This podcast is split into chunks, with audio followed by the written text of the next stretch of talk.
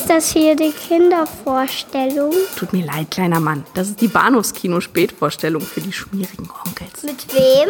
Mit Patrick Lohmeier und Daniel Gramsch.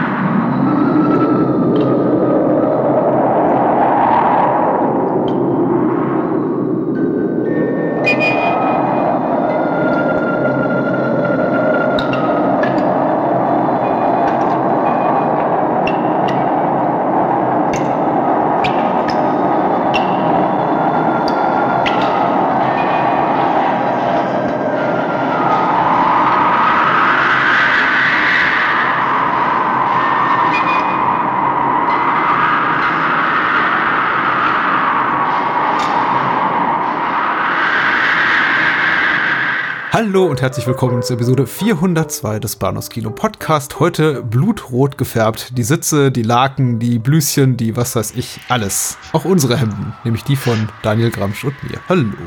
Hallihallo. Ich hoffe, du bist in nichts reingetreten. Nee.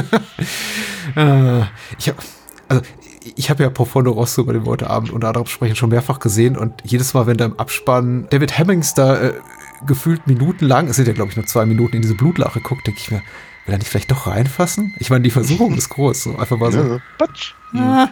Ja. Äh, der Film sollte mit einem Freeze-Frame enden und auf den letzten Metern beim Editing hat sich dann Argento dagegen entschieden, sondern ihn einfach da rein gucken lassen, weil David Hemmings äh, Performance so unglaublich durchdringend war, fand er. Ja, äh, also wenn David Hemmings was kann, dann ist es gucken. Ich freue mich wahnsinnig auf den heutigen Abend, weil ich glaube, wir haben oh, ja. zwei ganz besondere Filme. Ich bin mir nicht so sicher, ob sie so gut zusammenpassen, aber es ist ein, Nein, ein, ein Festtags, ein Festtagsprogramm mal wieder. Es sind zwei Whodunits. Ja, das ist richtig. Hm. Profondo ja. Rosso zum einen, Deep Red im englischsprachigen Verleih oder Rosso Farbe des Todes im äh, deutschsprachigen Verleih hierzulande nur auf Video erschienen, mit großer Verspätung im Jahre 1991, ungleich zu vielen anderen Argento-Filmen und natürlich auch brutal zusammengekürzt und erst in äh, den äh, letzten Jahren leicht rehabilitiert in Form von ungekürzten Fassungen, aber schon seit langer Zeit in äh, ja, cinephilen, genrephilen äh, Kreisen sehr gewertschätzt. Und zum mhm. äh, zweiten sprechen wir über Alle Mörder sind schon da, Clue aus dem Jahr 1985 von Jonathan Lynn. Mhm. Zu dessen Karriere mir gar nicht so viel einfällt. Ich habe reingeguckt, aber oh, der macht auch, macht auch Filme. Naja, also immer, immerhin äh, meine äh, Nonnen auf der Flucht, äh, mhm. The Whole Nine Yards. Mhm. Äh, also der erste, Winnie. äh, genau, Vetter Winnie und, und Yes Minister hat er natürlich eben auch äh, ähm, gemacht und so. Also ist schon keine völlig unbekannte Persönlichkeit in, im, im, äh, im, im, im englischsprachigen Komödiengenre, sagen ja. wir mal so. Ja. Die können was, die Menschen, die die Filme heute gemacht haben. Das sind keine Anfänger. Äh, ja. Anfang, er, hat, er hat allerdings auch Sergeant Bilko gemacht mit Steve Martin. Ja, ja. Ich bin mir auch nicht sicher, wie gut sich uh, The Whole Nine Yards gehalten hat, den ich glaube ich auch gesehen. nie in Gänze gesehen habe. Der aber ein riesiger kommerzieller Hit war, der dann The Whole Ten Yards nach sich zog, von der dem alle sagten, ich will mir danach die Augen auswaschen. Ja. Oder ausreißen. So ähnlich, so ähnlich wie, wie Analyze This und Analyze That, ja. Alright. Rosso, Farbe des Todes. Damit fangen wir mhm. an. Das Jahr ja. ist 1975 und ich habe versucht, mich ein bisschen zurückzuhalten, als ich den Film vorschlug. Ich habe dir schon so herangetragen, diesen Film mit, äh, ja, ich würde den echt gerne machen, ich habe da echt Bock drauf, aber äh, ganz ehrlich wäre gewesen, das ist einer meiner absoluten Lieblingshorrorfilme ever. Und äh, ich, ich bin seit Jahren heiß drauf, äh, mit dir ja. darüber zu sprechen, weil Schön. es ist auch mein liebster Argento. Ich glaube, es ist nicht der beste Argento, weil hm. ich glaube, andere haben größere Schauwerte, all voran Suspiria, der die offensichtlicheren Reize bietet und auch noch so ein bisschen arthausiger ist. Ich glaube, darauf kann sich auch so, kann sich auch die, die Programmkino-Crowd darauf einigen, dass das auch ein ganz toller Film ist. Ich glaube, deswegen wurde er auch geremaked, aber äh, Rosso Farbe des Todes ist so meine erste große Argento-Liebe gewesen und das bleibt sie bis heute. Ja, verstehe. Hm. Ich äh, muss ja ganz ehrlich sagen, also ich, ich kenne ja Argento tatsächlich wirklich ausschließlich aus den äh, Filmen, die wir hier innerhalb des ähm, Podcastes besprochen haben. Hm. Und so wahnsinnig viele sind es ja nicht. Also Suspiria haben wir gemacht. Ähm, Terror in der Oper. Äh, genau, und äh, Dämonie. Ja, genau, das war genau. eine Produktion von ihm, da hat Lamberto Bava Regie geführt. Genau, aber ähm, ja, ansonsten bin ich da äh, erschreckend unbeleckt. Äh, höre das halt logischerweise immer nur aus den Reihen meiner, meiner horroraffinen Bekanntschaften. Und äh, selber bin ich da nie so richtig rangekommen. Aber ich freue mich immer, wenn wir ihn tatsächlich hier, hier haben und wir dann auch drüber reden können, weil das, was ich bisher gesehen habe, hat mir grundsätzlich erstmal sehr, sehr gut gefallen. Ähm, auch wenn ich, wenn ich dazu tendiere, mal arg kritisch zu sein, wenn ich ja zu, zum Beispiel an unser Suspiria-Gespräch denke. Aber ich muss natürlich ganz ehrlich sagen, der Film ist mir unglaublich im Gedächtnis geblieben und, und äh, nicht zuletzt durch die Musik von Goblin. Ähm, und ganz, ganz großartige Nummer. Und äh, das finde ich ja immer sowieso, sowieso das Allerschönste, wenn ich halt noch Jahre später an, an solche Filme ähm, mit, mit äh, Wallungen quasi denke. und mich dann daran erinnere, dass das Gespräch gar nicht so positiv ausgefallen ist. Aber dann haben sie, haben sie einen Nerv getroffen und ähm, ja, die Argento-Sachen, die wir bisher hatten, doch durchaus, ja. Ich habe mir das übrigens auf den Zettel geschrieben für unser Zehnjähriges, dass wir doch mal die Filme auflisten, die wir zu negativ in unseren Augen rezensiert haben. Jetzt oh ja.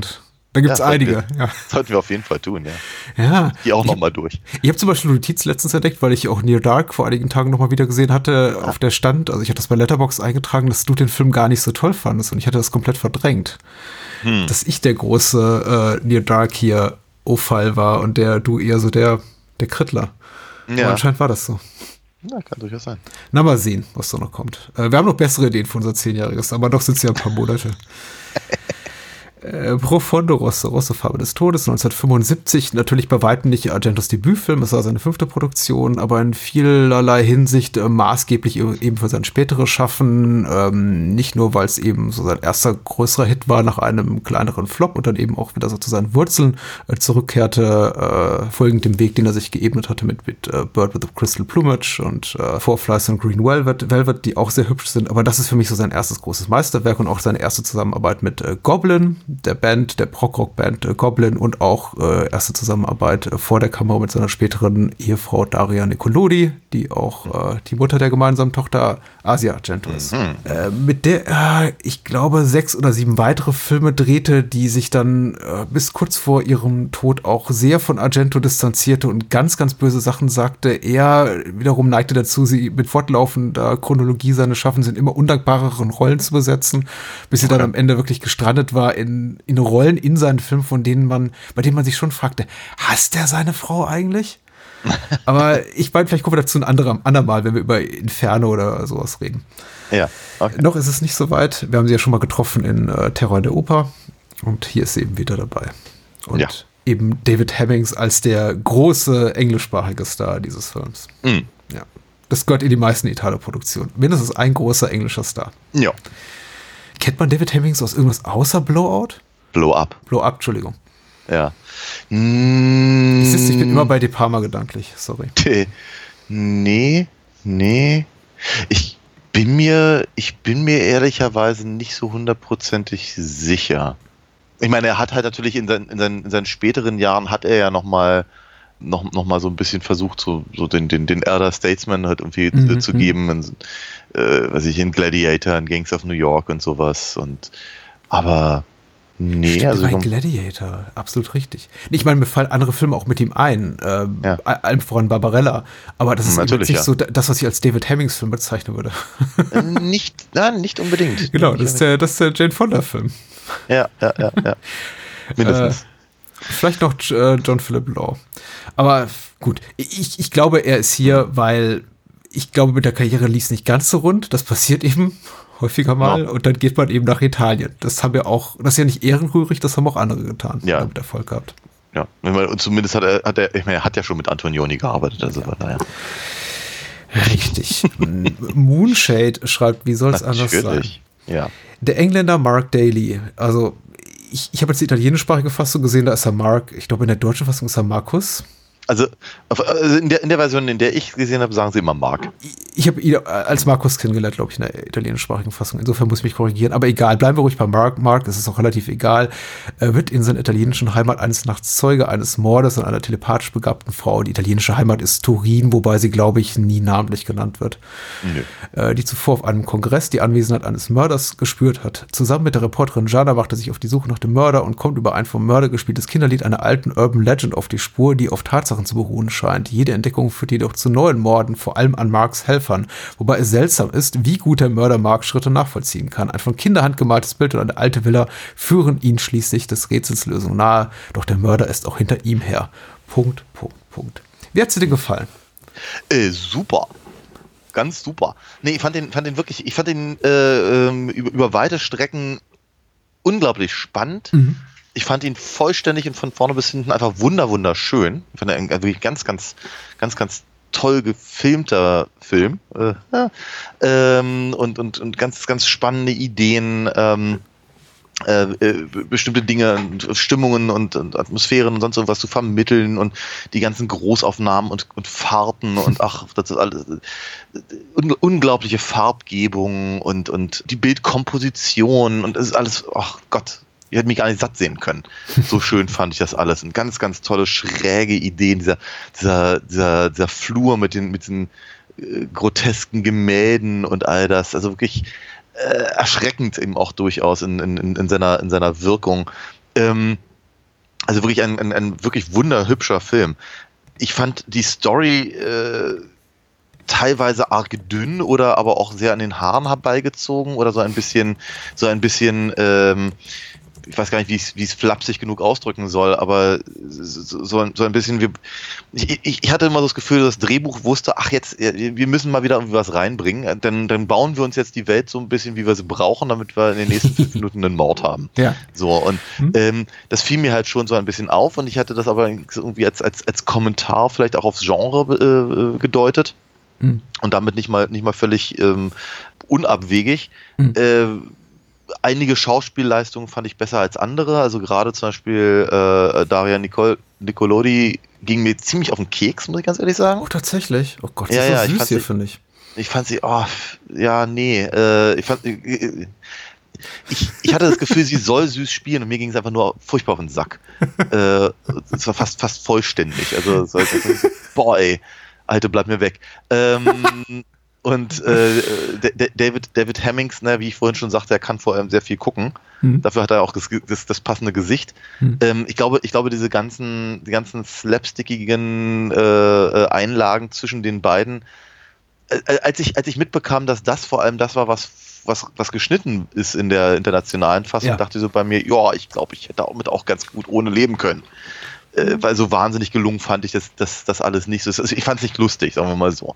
Ähm, dafür fand ich aber eben tatsächlich eben genau die, das, das, das Mark des Films fand ich aber umso gelungener und deswegen äh, brauchte ich, glaube ich, den Comic Relief auch nicht so sehr, hm. äh, weil ich eben es schon cool fand, wenn der Film eben seine Spannung hochhielt und, und, und mich interessiert genug äh, äh dran hielt. Eben auch gerade, was eben bestimmte Figurenkonstellationen anging, ähm, die ich äh, für, für Mitte der 70er für ganz, ganz erstaunlich progressiv eben auch äh, hielt. Mhm. Also gerade eben Carlo und sein, sein, sein, sein Freund äh, beispielsweise in der Art und Weise, wie es eben ähm, mir präsentiert wird und wie eben die Figuren damit umgehen. Also ich fand das, es gab, es gab so viel Tolles in diesem Film.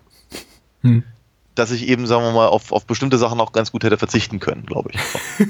das war eine meiner liebsten, liebsten Sequenzen, wo eben Carlo komplett apologetisch äh, unterwegs ist gegenüber Mark und sagt, ey, verurteile mich nicht dafür, dass ich mit einem Mann schlafe, dass ich Männer liebe und, ja. und Mark will eigentlich nur in Ruhe, Ruhe gelassen werden, über die Morde reden und sagt, ja, ja, Carlo, halt die Klappe. Nein, es, ist, es stört sich wirklich nicht.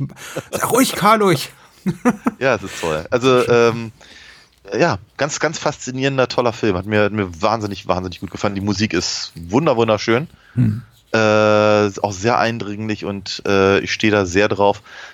Wo, wobei ich an der Stelle ganz schnell bemerken möchte, dass ähm, gerade diese eine, diese eine Passage, ähm, wenn Mark eben durch das, durch die, durch diese Villa streift, äh, was ja irgendwie so eine, so eine, so eine fortlaufende Baseline zu sein scheint, ja. äh, das ist aus meiner Sicht äh, recht dreist aus Tubular Bells geklaut. Alright. Da weißt du mehr als ich.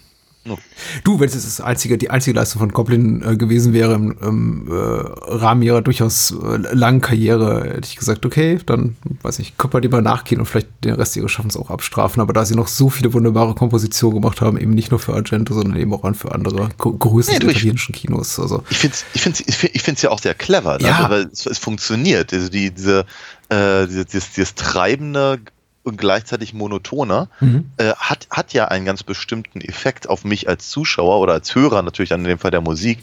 Und das wusste eben auch schon Mike Oldfield fünf Jahre vorher. und das, das, das wussten sie eben auch beim Exorzisten natürlich.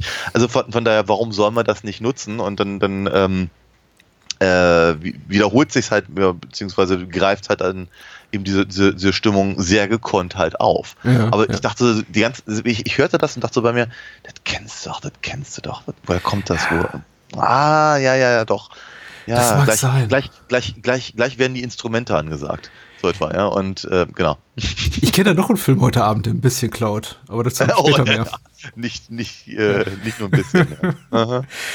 Aber ja, gut, gut, dass du es auch nochmal ansprichst mit den humoresken Szenen. Ich finde es besonders beachtenswert ähm, oder bedenkenswert oder einfach diskussionswürdig auch nochmal im Kontext von äh, Argentos Schnittfassung von Romeros äh, Zombie-Film, also Dawn of the Dead, bei dem er, ja. also Argento ja der äh, Auffassung war, der ist einfach zu schleppend, zu meandernd, den müssen wir schneller schneiden, da müssen Handlungs-, da müssen Spielszenen rausfliegen, damit wir schneller zur Action kommen, da muss ein bisschen mehr Gore rein, da muss irgendwie ein weniger verspielter Soundtrack drauf, deswegen hat er eben auch Goblin engagiert für seine europäische Schnittfassung und da hat er anscheinend eine ja. völlig andere Agenda gefahren bei dem künstlerischen Schaffen eines anderen Mannes, eines künstlerischen Kollaborateurs, als bei seinem eigenen Schaffen, wo er eben sagt, bereitwillig bei Profondo Rosso, ich halte jetzt quasi mal so alle 10, 15 Minuten die Handlung an. Das Ganze, mhm. die, die Handlung hält, also alles hält inne, um ein bisschen Luft und Raum zu schaffen für, für ein bisschen Slapstick oder für ein bisschen hier Banter, so ein bisschen Screwball-Comedy, mal mehr, weil weniger gelungen. Ich finde ja zum Beispiel die Szene zwischen Hemmings und Daria Nicolodi relativ toll zwischen Mark und Jana was mir wiederum nicht gefällt, und insofern möchte ich dir auch einen Teil da entgegenkommen, sind die äh, Momente mit dem ermittelnden Kommissar, der eben auch ja. für die ja. Filmhandlung vollkommen irrelevant ist für die Aufklärung Absolut. des Verbrechens und ja. der einfach nur da ist, um eklig zu sein. Und das ist eben eine Art von Humor, die nicht wahnsinnig gut funktioniert. Wobei, was für mich funktioniert, ist eben der Moment, in dem er auf den Markt trifft und dann wirklich so sein, sein künstlerisches Schaffen niedermacht. Und mm. da dachte ich, okay, da ist vielleicht noch so ein bisschen gesellschaftspolitischer Kommentar drin, ja. Vielleicht auch irgendwie so Misstrauen gegen Obrigkeit oder Autoritätsfiguren. Dann habe ich aber festgestellt, nee, der Kommissar ist einfach nur ein Arschloch. Der hat gar nichts zu repräsentieren. Das ist einfach nur jemand, der ja. ein Widerling ist. Ohne größere Agenda. Ja, ja. Ich meine, ich, ich, hatte das, ich, hatte das, ich hatte das irgendwo gelesen. Äh, ich vermute mal, es steht bei der Wikipedia irgendwo, dass, ähm, äh, dass das Argento es schafft hat, jeden, jeden verdächtig zu, äh, äh zu machen in seinem Film. Und ähm, das ist mir auch aufgefallen, bevor ich es gelesen habe. Okay. Äh, und auch gerade natürlich in Bezug auf zum Beispiel diesen Kommissar, der eben ja erstmal nur wie ein Stolperstein für Mark äh, aufgebaut wird. Ja, mhm. dass, dass, dass, dass eben unser Held quasi verdächtigt wird und, und so. Und, und, aber dann wird er eben auch so schnell wieder fallen gelassen. Gleichzeitig ist er aber eben auch so eklig, dass er rein theoretisch selber der Mörder sein könnte. Ja. Wie jeder andere in diesem Film halt auch. Ne? Jeder hat, ein, äh, hat eben diese, diese, diese potenzielle Psychose irgendwie. Mhm. man, könnte, man könnte sogar davon ausgehen, dass eben vielleicht äh, Mark selber eben nicht weiß, was er, was er tut, wenn er eben also, so im Delirium ist und sich und, und dann anfängt, Leute anzugreifen. Den Rest bildet er sich nur ein. Hätte ja auch durchaus eine Erklärung sein können, mhm, mhm. äh, die, die genauso viel Sinn ergibt wie alles andere in diesem Film. Also von daher fand ich, fand ich, fand ich diese Beobachtung gar nicht so verkehrt. Und wir, der, der Kommissar, hat halt diesen, diesen Doppelfaktor, wenn er auftritt, und dann ist er halt aber auch für eine gute halbe Stunde wieder weg, dann kommt er nochmal wieder rein mhm. und dann ist er ganz weg. Mhm. Also seltsam, aber na gut, so, so ist es halt nun mal. Ja, ja. Ich glaube, das war es bei mir auch schwer mit den Kritikpunkten. Ansonsten liebe ich wirklich auch alles an dem Film. Wie du bereits sagtest, der Film sieht eben wunderbar aus. Es ist tatsächlich erstmal wo, der erste Film, würde ich sagen, so ein Argento schaffen, wo sich seine eben künstlerischen Ambitionen so auch komplett entfalten. Das sieht man eben in fast jeder Einstellung, in der Bildkomposition, diesem Mix eben aus äh, Sets, also aus artifiziellen mhm. äh, Teilen, die den Bildkader füllen und eben echten Lokalitäten, wie zum Beispiel dieser großen Marmorbüste da, die in Turin steht, äh, neben die ja dann einfach so ein hier Nighthawks at the Diner inspiriertes, also Hopper-Gemälde ja. inspiriertes äh, ja, ja. Barset da setzt. Auch, auch sehr, sehr, sehr hübsch. Toll, ne? Und das einfach vollkommen unkommentiert. Einfach so da, ist wie so ein Goodie, was da hingeschmissen wird, weil es hat ja, auch keine ist keine zwingende Notwendigkeit besitzt es ja für die Handlung. Es ist einfach nur da, weil es gut aussieht. Aber, aber, es, aber naja, aber es, es, es, es, äh, es sorgt halt für die äh, entsprechende Stimmung. Ja. Ne, genauso wie das Hopper-Gemälde eben natürlich eine Stimmung transportiert, ähm, hat das hier halt eben auch ein gewisses Setting, das dann letztendlich die Beziehung von Carlo und, äh, und Mark ähm, praktisch einführt. Mhm. Ja, und äh, während, während Mark ja eben äh, sehr, sehr abgeklärt irgendwie durch die gesamte Geschichte da, da, da läuft, eben scheitert irgendwie Carlo an, an allem und ist halt irgendwie zu jeder Tages- und Nachtzeit irgendwie stockbesoffen mhm. äh, und irgendwie mehr oder weniger so der, der, der Letzte, der noch draußen auf der Straße rumgurkt, äh, während halt alle anderen entweder schon schlafen oder halt in diesem Diner sitzen oder gerade ermordet werden. und ähm, ich finde das, ich finde das schon, das, das, das, ich hatte so das Gefühl, das kommt nicht von irgendwo her. Das ist nicht, nicht dass, dass, dass äh, Argento gesagt hat, ich mag das Gemälde so, ich mache das jetzt hier mal rein, ist ein Witz oder so. Mhm. Äh, sondern ich habe schon das Gefühl, dass er eben diese Melancholie, dieses, dieses äh, äh irgendwie ist jeder alleine, mhm. auch wenn sie zusammen in einem, in einem Diner sitzen oder zumindest auf mehr oder weniger einem einigermaßen überschaubaren Platz, weil alle anderen Sachen haben schon zu oder so. Ähm, das, das transportiert etwas und ich glaube, das war ihm wichtig. Jetzt darf man eben auch der Argento zu diesem Zeitpunkt seines künstlerischen Schaffens nicht unterschätzen. Also obwohl das ein relativ früher Film von ihm war, hat er eben schon auch Erfahrung gehabt in der Filmbranche jahrelang. Er war ja auch Filmkritiker zuvor in den 60er Jahren, also kommt aus der ähnlichen Ecke wie es auch ähm, Godard, Truffaut und Co. während der Nouvelle Vague äh, zwei Jahrzehnte zuvor kam. Er hat eben auch schon mit Leone zusammengearbeitet an äh, Spiel mir das Lied vom Tod. Er ist ja einer der Autoren des Films. Also er, er hat ja durchaus schon einfach unglaublich viel Wissen um die Filmkunst äh, mit hier reingetragen und ich habe das Gefühl, er, er probiert sich hier richtig mal so aus und an, an, an verschiedenen Sachen. Scheitert vielleicht auch hier und da. Einige Sachen funktionieren eben weniger gut als andere, wie zum Beispiel die ganzen Screwball-Elemente, von denen ich eben auch schon oft gehört habe. Einigen Leuten passen die nicht, aber alles, was so auf der audiovisuellen Ebene stattfindet, finde ich eben hochgradig gelungen. Also inhaltlich oh, kann man ja. über einige streiten, aber ich finde auch sein Spiel mit dem, mit dem Bildkader, mit dem Framing immer ganz toll, wenn er durch Säulen filmt und einfach das Bild kleiner macht oder durch oh, äh, ja. Daria Nicolodis Sucher, was ich ganz toll finde, wo quasi quasi die ganze Leinwand schwarz wird und nur noch so der kleine David Hemmings oben rechts in der Ecke hier im Sucher also, erscheint. Ist echt, ist, ist, ja, ich, das, das, das, allererste, was mir aufgefallen ist, der Film fing an, dachte mir, wie ist der 4 zu 3? Ja. Und dann bewegte sich die Kamera, sag ich, nee, das sind Säulen, geil. Und, und, und, David Hemmings äußert dann auch gleich in seiner Rolle als Mark so quasi das Mission Statement des Films, wenn alle eben große Kunst auf ihren Instrumenten äh, ja. präsentieren wollen. Er sagt, nee, nee, das muss alles trashiger sein. Ja, ja, genau. Ich will, dass es dreckiger klingt. Ja, das ist ja. irgendwie hier, dass ihr, ihr, ihr, macht Kunst, die aus den Bordellen stammt, aus, aus New Orleans. Und äh, so muss es sich eben anfühlen. Und ich denke, okay. Was, was, aber interessant ist, weil Carlo ihm das mehr oder weniger genau so auch nochmal vorwirft. Ne? Mhm. Wenn, wenn, wenn sie dann da zum, ähm, zum gemeinsamen Pianieren schreiten, mhm. meint er ja zu ihm, ähm, du, du, du spielst um der Kunst willen und ich spiele um mein Leben. Hm. Das ist ein Unterschied. Ne? Und äh, fand, ich, fand ich ganz interessant, dass ihm, ja, praktisch seine, seine eigenen Worte mehr oder weniger zurückgibt. Wenige Minuten später.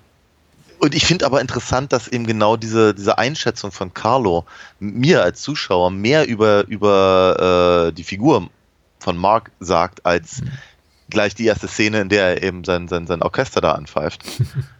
Ich finde aber auch so spannend, dass äh, dass eben so so so so starke Brüche gibt im in dem in dem Spiel an sich, dass du halt ganz viel hm. sehr theatralisches hast, also geradezu künstliches, also wie, wie diese, diese ganze Pressekonferenz am Anfang mit äh, mit, mit, mit, mit Helga, äh, die, die ja wirklich super artifiziell wirkt, also schon äh, dann aber auch natürlich am, am, Ende der ganzen Geschichte dann auch der Vorhang vorgeht. Es ist mhm. wundervoll. Es ist ganz, dass mir, ah, schön. Das ist einfach, da hat sich einer Gedanken gemacht. Ich mag das. Ähm, aber dann, äh, äh, aber dann hast du, sagen wir mal, so ein sehr, sehr naturalistisches Spiel wie eben das von David Hemmings. Mhm.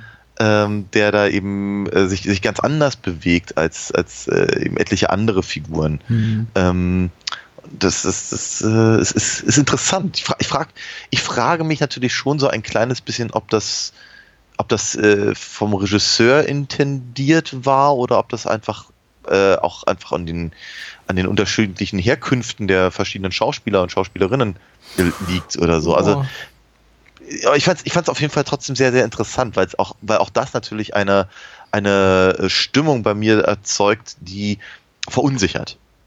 Also ich, ich dachte ein ums andere Mal so ein bisschen an David Lynch.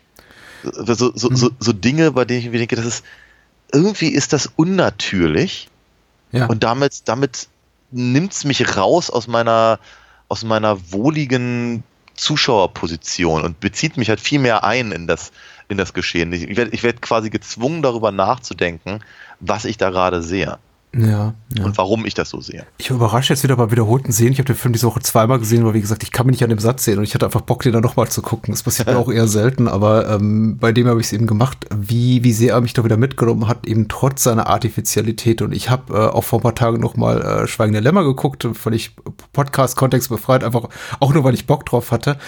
Und dachte, ach, im Grunde ist es interessant, weil das Narrativ ist ja ein ähnliches. Im Grunde ist es einfach eine, eine palpige Thriller-Handlung. Bloß ja. eben Schweigende Lämmer erzeugt diese, dieses, dieses Maximum an Thriller-Spannung eben raus, indem sie das etwas sehr Palpiges maximal realitätsnah verpacken und damit eben so mhm. unmittelbar machen. Wohingegen ja. Profondo Rosso sehr, sehr distanziert ist oft in seiner Inszenierung, eben sehr, sehr künstlich, sehr, sehr abgehoben. Nicht in, nicht im Punkto der Figuren immer, wie gesagt, David Hemmings kommt einem schon sehr, sehr nah. Also der trägt wirklich hier sein, also da, da fühle ich richtig mit, da gehe ich auch richtig emotional mit. Aber vieles ja. andere ist doch sehr, sehr weit weg von meiner gelebten Alltagsrealität und äh, für mich nicht unbedingt nachvollziehbar, insbesondere wenn dann eben Figuren auftauchen wie Carlos Mutter, die eben so eine Art hier Norma Desmond-Figur ist, wie in Sunset Boulevard, die irgendwie ihre alten italienischen Filmkarriere äh, faselt. Und tatsächlich ist es ja auch eine für ihre Rollen aus den 40er, 50er Jahren sehr bekannte italienische Schauspielerin, die die Argento ganz bewusst für diese Rolle so gecastet hat. Eben wahrscheinlich auch so als eine kleine Referenz an Willy Wilder, Ehrerbietung, mm. wie auch immer. Und äh, trotzdem, äh, trotz all dieses, trotz all dieser sehr, sehr künstlichen, künstlerischen Entrücktheit, die der Film so an sich hat, finde ich ihn dabei unglaublich auch effektiv als Thriller und bin immer wieder davon überrascht, wie sehr er mich packt in seinen Spannungsmomenten. Nicht nur, also es ist nicht nur spannend, es gruselt mich regelrecht. Also ja. Profondo Rosso ist ein Film, bei dem ich auch beim wiederholten Wiedersehen, ich habe jetzt zum zehnten, zwölften Mal oder so gesehen, immer wieder Angst habe vor bestimmten Momenten, vor dieser komischen Puppe am Ende, dieser oh, ja. me me mechanischen. Ich, ja. man sieht ja auch Carlos Mutter zu Beginn dort in, als Spiegelbild in dieser Szene. Also Argento ja. schummelt auch nicht. Entschuldigung, großer Spoiler, sie ist die Mörderin. man sieht sie gleich zu Beginn, dass es die Mörderin ist. Und immer wenn er zum ersten Mal diesen Gang runterläuft, denke ich mir, oh Gott, gleich sieht man sie wieder für eine Sekunde im Spiegel. Aber, es ist, so es ist auch so ein unangenehmes Bild. Ich meine, du hast halt, dieser, dieser Flur ist so, so bedrückend. ich habe Gänsehaut, wenn ich drüber rede. Oh Gott. Ja, ja. aber er ist einfach, ne, es, du, es geht ja alles sehr schnell. Ne? Ja. Die Kamera ist ja ganz, ganz dicht hinter, hinter David Hemmings mhm. und gleichzeitig nimmst du diesen, diesen schmalen, sehr langen Flur, aber eben auch diese, äh, wie nannte ich vorhin, diese grotesken Bilder ja irgendwie halb wahr. Ja. Du siehst halt so Dinge, die, die, die sind nicht schön und die verwirren dich, aber die Kamera achtet darauf nicht wirklich. Und dann geht's halt so um, so um diese Ecke und dann hast du halt dieses andere Bild, das halt irgendwie anders ist als die anderen, weil natürlich äh, äh, Clara Calamai da steht. Mhm. Ähm, und das ist creepy. Ja. Das ist halt wirklich, das ist, das ist, das ist enorm creepy. Äh, und dann eben, dann eben die, die, die große Frage von, von, von Mark, äh, ha, habe ich wirklich gesehen, was ich glaube gesehen zu haben? Und der Zuschauer denkt sich, ja natürlich, weil ich habe es ja auch gesehen, aber ich weiß gar nicht, was ich gesehen habe, weil es ging so schnell. Mhm. mhm. Und ähm, das ist schon, das ist sehr, das ist sehr cool. Und wenn das dann später, also zum Beispiel, wenn es am Ende dann nochmal aufgegriffen wird und quasi aufgelöst, ist es, ist es nicht mehr ganz so creepy, weil man es halt groß sieht, man kennt mittlerweile die Figur, man weiß, was einen erwartet. Mhm. Ähm, es, es, es kommt nicht so ja, um die Ecke geschossen quasi. Mhm. Ähm, und ähm, aber das macht, das macht ja den Anfang nicht, nicht weniger unangenehm. Es gibt so filmische Momentaufnahmen, die sehr eindringlich sind. Mhm. Ja, weiß ich, keine Ahnung, der, der kleine hässliche Zwerg von, von äh, wenn die Gondeln Trauer tragen oder ja, sowas ja, zum Beispiel. Ja, das ist auch so ein, das, das brennt sich halt irgendwie auf die Retina mhm. und, und das, das hier, wie die, die, die Mutter in, im, im Spiegel, würde ich auch in eine solche Richtung drehen wollen. Das ist nicht, ist nicht ganz so erschreckend für mich, weil ich glaube ich auch nicht, einfach älter bin als das andere, was ich gerade erwähnt habe, äh, als ich es gesehen habe. Nochmal, es, es, es zieht dir halt irgendwie die Beine weg. Ja. Ja, und äh, davon, davon gibt es halt einige Sachen in diesem Film. Auch, auch dazu, dazu brauchst gar nicht mal so eine, so eine Kurzmomente, sondern einfach zum Beispiel dieser, diese, diese, diese, diese lang gedehnte Kamerafahrt, die eigentlich nur aus Großaufnahmen von, äh, von Utensilien des Mörders äh, ähm, äh, daraus besteht, mhm. ist ja auch so verwirrend, weil es eben einfach eine sehr, sehr ungewohnte Perspektive ist. Du erkennst die ganzen, ganzen äh, Gegenstände, mhm. aber du bist ihnen ja normalerweise nie so nah wie die Kamera. Und würdest es ist halt einfach unnatürlich, sich ja durch diese, durch diese Dinge, die auf dem Tisch liegen oder so, so zu bewegen und auch wiederum das, das verunsichert. Ich halte das, was Argento macht, wirklich für, für wirklich in, in, in Spielfilmlänge gezogene Zaubertrick. Und man muss auch wirklich dazu sagen, äh, fairerweise, also fairerweise, äh, Full Disclosure, der Film dauert über zwei Stunden und ich glaube, viele argumentieren damit ungefähr 30 Minuten zu lang. Ich bin jetzt nicht der Meinung, ich genieße wirklich jeden Augenblick, bis auf die äh, Momente hier mit dem Kopf, mit dem ermittelnden Kommissar, aber das war es eben auch.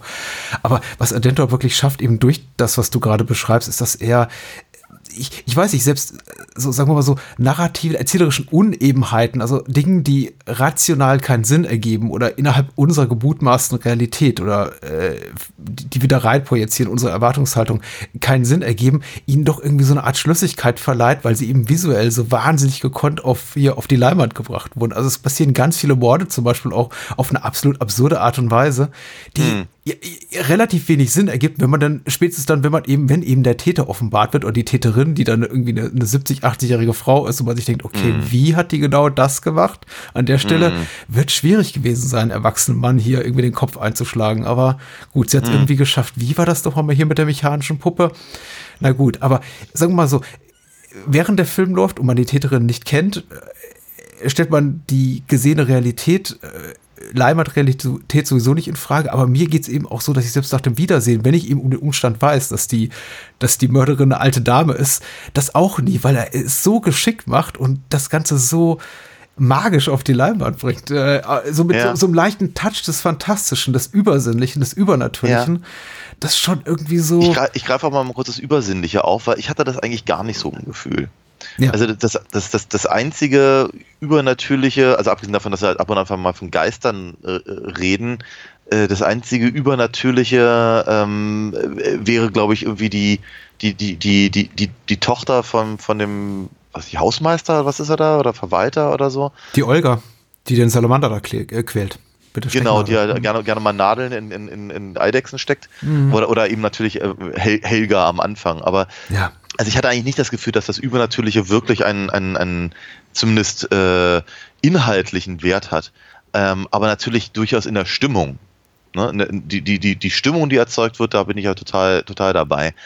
Ähm, es gibt Unschlüssigkeiten. Warum ist zum Beispiel das Badewasser so heiß, dass es äh, quasi jemand so verkocht und er daran, oder sie, mhm. beziehungsweise das Opfer daran stirbt? Ja. Unwahrscheinlich. Ja. ja Außer bei sehr alten Leitungen, wer weiß. Also. Na, Keine, keine Ahnung. Ich meine, ich, ich weiß, wenn ich, wenn ich bei, bei uns die Badewanne aufmache, brauche ich irgendwie fünf, äh, fünf Minuten, bis halt überhaupt mal warmes Wasser kommt, aber na gut. Äh, es ist vielleicht irgendwie ähm, in der Nähe von Turin halt irgendwie was anderes. Ich weiß es nicht. Ist doch, ist doch auch wurscht. Ist ja auch Mitte also, der 70er, genau. Total. Ja, also äh, ernsthafterweise, diese Unstimmigkeiten sind mir gar nicht so sehr aufgefallen. Mir, ich, ich hatte ehrlicherweise mehr damit zu tun, das alles zu genießen. Das heißt, mhm. also dieser ganze Whodunit-Aspekt war mir eigentlich relativ wurscht, muss ich ganz ehrlich sagen, aber äh, muss noch, trotzdem nochmal darauf hinweisen, dass jeder irgendwie verdächtig ist. Mhm. Ich hatte ja lange Zeit gedacht, irgendwie, dass es dass, äh, Gianna sein könnte, weil die sich einfach so seltsam benimmt mhm. und weil sie eben auch ger äh, gerne auf dieser, dieser äh, äh, Männer-Frauen-Geschichte rum, rumhacken in ihren Screwball-Momenten. Mhm. Äh, dann habe ich aber eben auch gedacht, Carlo könnte natürlich sein, weil warum, warum beißt der eigentlich nicht ins Gras? Also wäre, wäre doch naheliegend, ihn relativ schnell zu, zu entsorgen. Aber äh, ja, wenn es dann zur Auflösung kommt, dachte ich so bei mir, ja, auch passt schon irgendwie. Ne? Also die, äh, in dem, also vor allem mit dem, mit dem, mit dem Fetzen an Informationen, mit dem wir den Film ja beginnen, mhm. ist, ist, es, ist, es nicht völlig, ist es nicht völlig abwegig, ist nicht völlig aus dem Hut gezaubert, möchte ich sagen. Ja, ansonsten habe ich mir eben habe ich eben einfach wirklich vor allem mich einfach daran gefreut, wie das alles gedreht ist und wie alles äh, aufgenommen wird. Ähm, ich frage mich ja gerne mal, und da bin ich ehrlicherweise nochmal bei Lynch, wie kriegt man eigentlich Schauspieler dazu, äh, ganz normale Dinge zu machen, aber irgendwie seltsam zu wirken. Also die, die, die Frage habe ich mir neulich, als wir über Dune gesprochen haben, im Rahmen unserer, unserer Bonus-Episode, die machen ja nicht mal wirklich was Komisches, aber sie benehmen sich halt so seltsam mhm. und ist das irgendwie Glückes Geschick oder ja? Und hierbei halt der, der Olga dachte ich das auch, weil die macht manchmal Gesichtsausdrücke, wo ich irgendwie denke, hat man ihr das gesagt oder guckt die einfach nur so? Also äh, ganz, ganz. Äh ja, ich muss sagen, sie ist, äh, die, die Darstellung ist sehr populär eben in dieser äh, Rolle gewesen im italienischsprachigen Genre-Kino dieser Zeit und wurde, tauchte auch in dieser Art von, als, als diese Art von Figur in mehr, mehreren anderen Filmen auf. Und hat aber dann später auch eine veritable erwachsene Schauspielkarriere gehabt. Also ah, ja. sie ist einfach auch ultra talentiert. Und, und daran scheitert es ja oft gerade so im etwas niedrig budgetierteren, vielleicht nicht Hollywood-Kino, dass man sagt, oh Gott, ja, war alles toll, aber die Kinderdarsteller. Oh. Ja, ja. Aber sie, sie, ist wirklich toll, ja. Ja, ja, ja. Aber die Frage ist eine gute. Also ich muss sagen, ich, ich, äh, ich, ich grübel jetzt auch drüber nach, seit du es aufgebracht hast. Wie, warum wirken ganz alltägliche Sachen komplett merkwürdig, wenn es eine bestimmte to äh, Figur auf Zelluloid tut, im Angesicht der Kamera? Ja. ich mochte auch den, den, na, nennen wir mal leichten Abenteueraspekt von, ja. von, von, von Mark halt alleine in dem, in dem Haus, da kletternd über, über, über einen Balkon und rutscht da ab, rutscht da nicht ab, fällt da runter, hm. oh, hups, da geht die, äh, die, die ähm, Taschenlampe und ja. dann, dann, dann äh, bricht da halt da die, die, äh, die Wand auf und findet findet den, den, äh, den vermoderten Leichnam und so.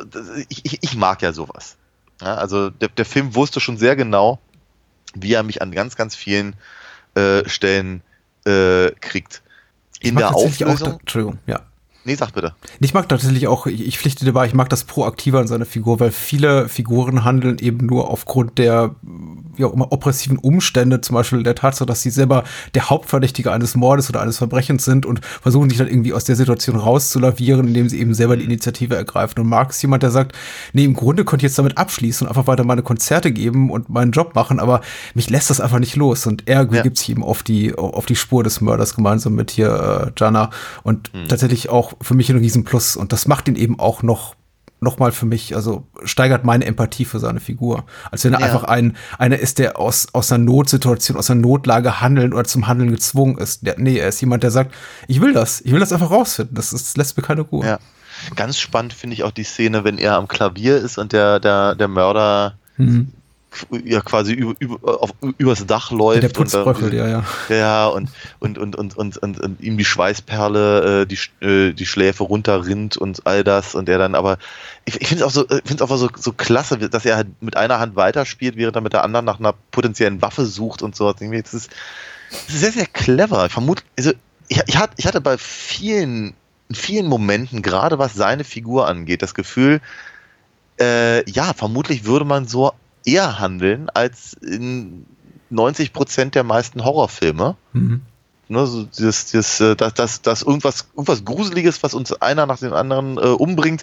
Ich schlage vor, wir trennen die Gruppe und suchen äh, alleine das gruselige Haus durch. Äh, also, ne, und also die, diese Dinge tut er halt entweder nicht oder halt äh, äh, die, die Gefahr ist halt gar nicht so stark wie jetzt irgendwie bei dem, bei dem bei dem, bei dem Haus, sondern da ist halt mal, der Mystery-Aspekt viel, viel äh, stärker im Vordergrund.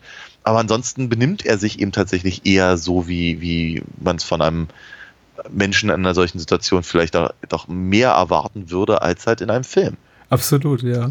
Und ich meine, es ist sicher zu gleichen Teil Argento und David Hemmings äh, geschuldet, aber ähm, David Hemmings ist eben auch unge un ungemein interessant zu beobachten, fand ich jetzt, weil äh, viele Szenen, in denen eben die an einer gewissen Statik oder erzählerischen Statik leiden, weil eben nicht viel passiert oder einfach nur Figuren expositorische Dialoge austauschen, leiden oft darunter, dass ja, dass eben einfach auf der visuellen Ebene nichts passiert. Und er, aber das gilt auch für Daria Nicolo, die haben immer was zu tun. Also man mag Daria ja. Spiel nicht gut finden, aber Argento gibt ihnen eben immer was zu tun und wenn es nicht Argento war, dann suchen sich eben die Schauspieler was zu tun, ziehen sich ja. um, ergreifen irgendwie Requisiten, spielen damit rum, äh, die, die irgendwie Finger klackern über äh, glatte Oberflächen. Es gibt einfach immer, es ist immer irgendwie interessant tatsächlich. Und ja. da, darin fällt ja. eben auch die Szene, die du gerade beschrieben hast. Äh, wobei ich glaube, da noch eine eindeutigere Regieanweisung hinterstand. Und bei manchen ja. Szenen, ich mich eben fragte, hat eigentlich David, äh, hat äh, einfach David Hemmings gesagt, ich muss meiner rechten Hand was zu tun geben. Das ist, ja, das ist ja etwas, was Jana tatsächlich sagt, dass Mark halt irgendwie permanent irgendwie wie nervös ist oder so. Mhm. Und äh, das, das, aufzugreifen, finde ich halt eben auch durchaus sehr praktisch. In ja. welcher Sprachfassung hast du den Film gesehen jetzt? In der englischen mit eingesprenkelten italienischen Okay, es ist fast die bessere, also das sage ich eher selten, aber ich, ähm, ich habe jetzt, ich habe ihn auf Deutsch, Italienisch und Englisch gesehen. Die deutsche Fassung ist okay. Die englischsprachige Fassung mir wirklich die liebste, weil eben David Hemmings sich selber synchronisiert und er vergleichsweise unsicher ist, wohingegen er in der italienischsprachigen Fassung sehr, sehr brüsk klingt. Also er klingt einfach drei Stufen selbstbewusster als in der englischsprachigen Fassung, ah. Äh, wo er eben auch durchaus noch eine sichtbare, spürbare, weiche Seite hat. Ähm, das ist ja. jetzt schon wirklich, das geht jetzt so ins super Rosso-Nerdige, was ich jetzt sage, weil dafür muss man auch die Fassung gesehen haben. Ich glaube, das bringt, ja, die Info bringt keinem was. Aber äh, insofern alles richtig gemacht, würde ich sagen. ja, sehr schön. Also ein bisschen, ich muss, ich muss ja ganz ehrlich sagen, also weil du vorhin auch meintest, dass der Film manchen halt irgendwie eine halbe Stunde zu lang geht. Ähm, ich, ich hatte auch so eine, so eine leichte Durststrecke kurz mhm. vor Ende.